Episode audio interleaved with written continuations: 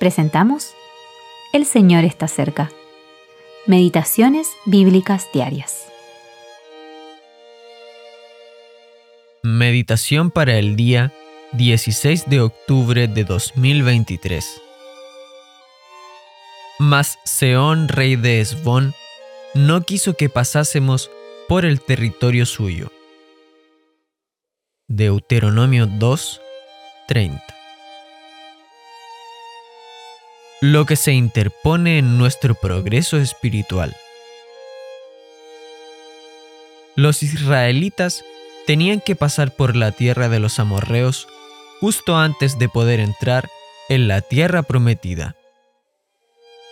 Entonces hablaron muy amablemente con Seón, rey de Esbón, diciéndole que solo pasarían por su tierra y le darían el pago correspondiente por todo lo que comieran y bebieran, y que luego cruzarían el Jordán hacia la tierra que el Señor les había dado.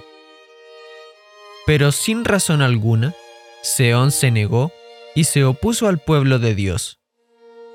Los israelitas tenían dos opciones, retroceder o luchar contra este nuevo enemigo.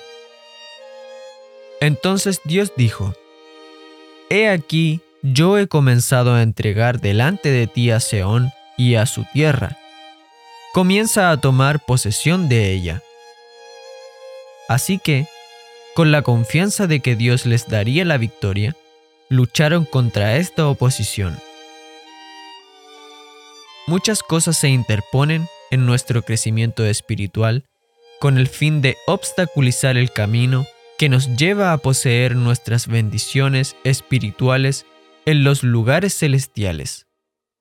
Efesios 1:3 La religión humana es una de ellas, pues quita la llave de la ciencia y le impide entrar a los que quieren entrar. Lucas 11:52 La filosofía, con su enseñanza humana, conforme a los rudimentos del mundo.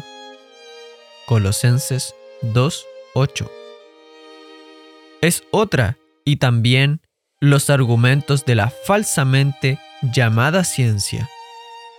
Primera a Timoteo 6, 20 al 21. No habrá progreso espiritual alguno si escuchamos esas voces opositoras. Solo hay una cosa que hacer, derribar tales razonamientos, toda altivez que se levanta contra el conocimiento de Dios y llevando cautivo todo pensamiento a la obediencia a Cristo. Segunda a los Corintios 10, 4 al 5. Dios quitó de en medio a Seón para que su pueblo pudiera poseer la tierra nosotros debemos poseer el territorio de nuestras mentes para Dios. No se adapten a este mundo, sino transfórmense mediante la renovación de su mente. Romanos 12:2 Pues ahí está el camino hacia nuestras bendiciones espirituales en Cristo. Solo entonces será posible que la palabra de Cristo more en abundancia en nosotros. Colosenses 3:16. Alexandre Leclerc